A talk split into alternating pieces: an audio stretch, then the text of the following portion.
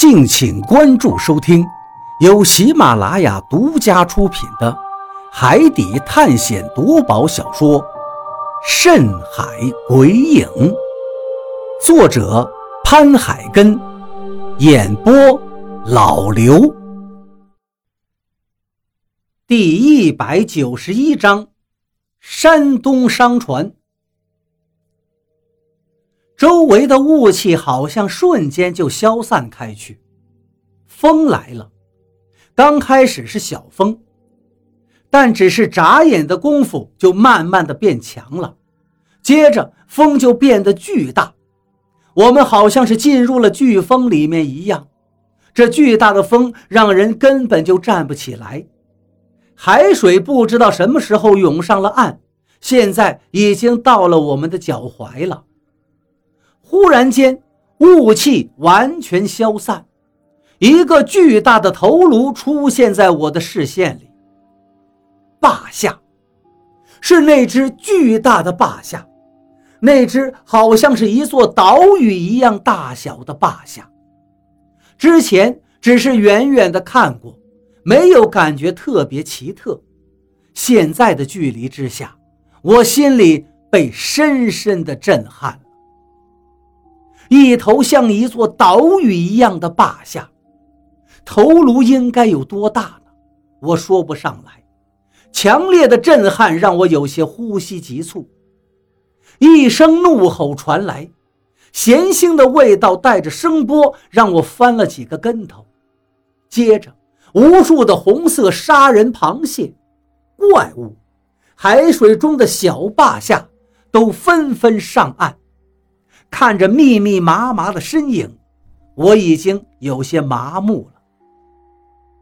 就在这时，二叔的身体挡在了我的面前，他转身把一个巨大的东西盖在我们的身上，接着他一步一步地向前走去，不断地向前，然后又回头看了我一眼，泪眼模糊中。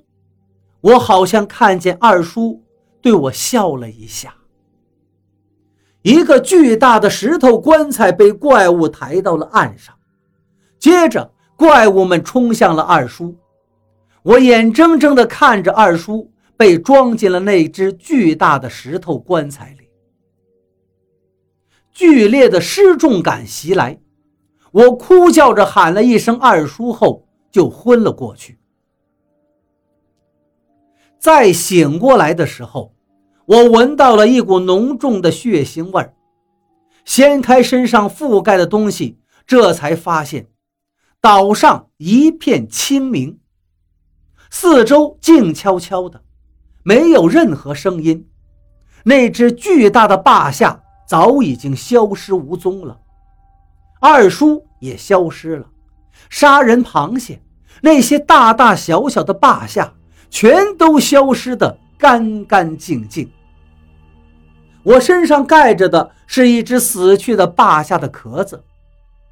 何洛静静地躺在地上，我赶紧把手指头放在何洛的脖子上试探，还好还在跳动。我不知道二叔最后为什么会被霸下带走，可能是因为他主导了徐防军的身体。所以霸下就不受他控制了吧？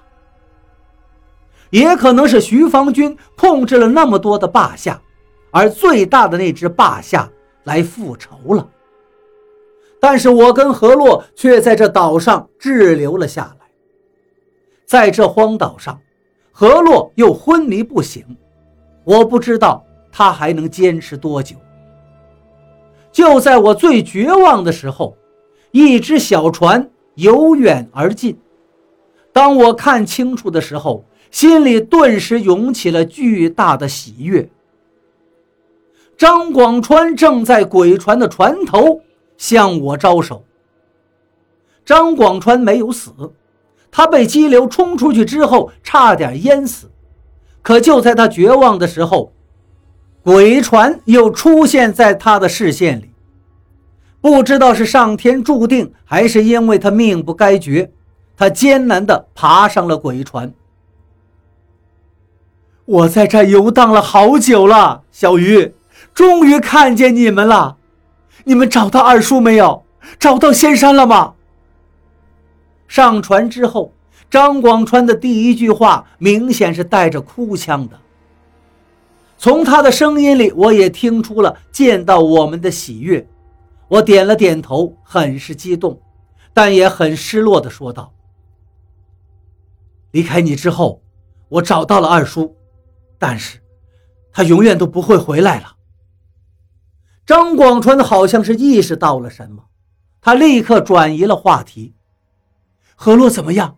他没什么大碍吧？应该是脱力了。”但一切都要等他醒过来再说。我看着怀里还在昏迷中的何洛说道。就在这时，一阵山摇地动，巨大的海浪让鬼船不断的起伏着，这摇晃甚至让我有些抱不住何洛了。张广川站起来看了一眼，惊慌失措的低头问道：“小鱼，快把何洛弄进船舱里！海啸，海啸来了！”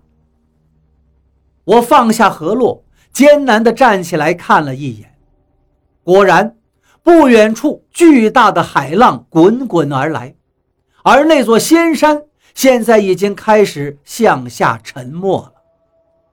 我跟张广川不敢迟疑，赶紧把河洛弄进了船舱，调转了船头。可是鬼船的速度根本就赶不上海啸的速度，一个大浪接着一个大浪。鬼船好像是激流中的一片落叶一样，随时都有可能翻掉。冷水不断的浇灌在我的脸上，我咬牙坚持着，用绳子绑住我的腰部，双手紧紧地把住船舵。几次险象环生之后，仙山坍塌带来的海啸终于平复了下来，四周再也看不见仙山了。只剩下海天一色，霸下群也不见了。我知道，我这一辈子怕是再也见不到二叔了。三天后，我们在鬼船上一点淡水都没了，已经到了弹尽粮绝的地步。虽然还有海鱼可以弄出来补充食物，但海鱼生肉里的那一点水分根本就维持不了。我们的日常所需，何洛还是没有醒过来，甚至都不能吃东西。如果不是母虫还能吃点东西的话，我想何洛肯定坚持不到现在的。在海上航行，最怕的就是现在这种情况。我跟张广川两个人感觉坚持不了多久了。有多少出海的人？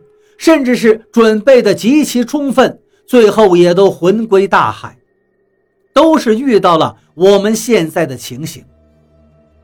但是第五天，何洛终于醒了过来。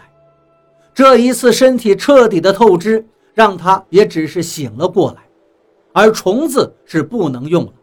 但这已经给了我跟张广川两个人莫大的希望。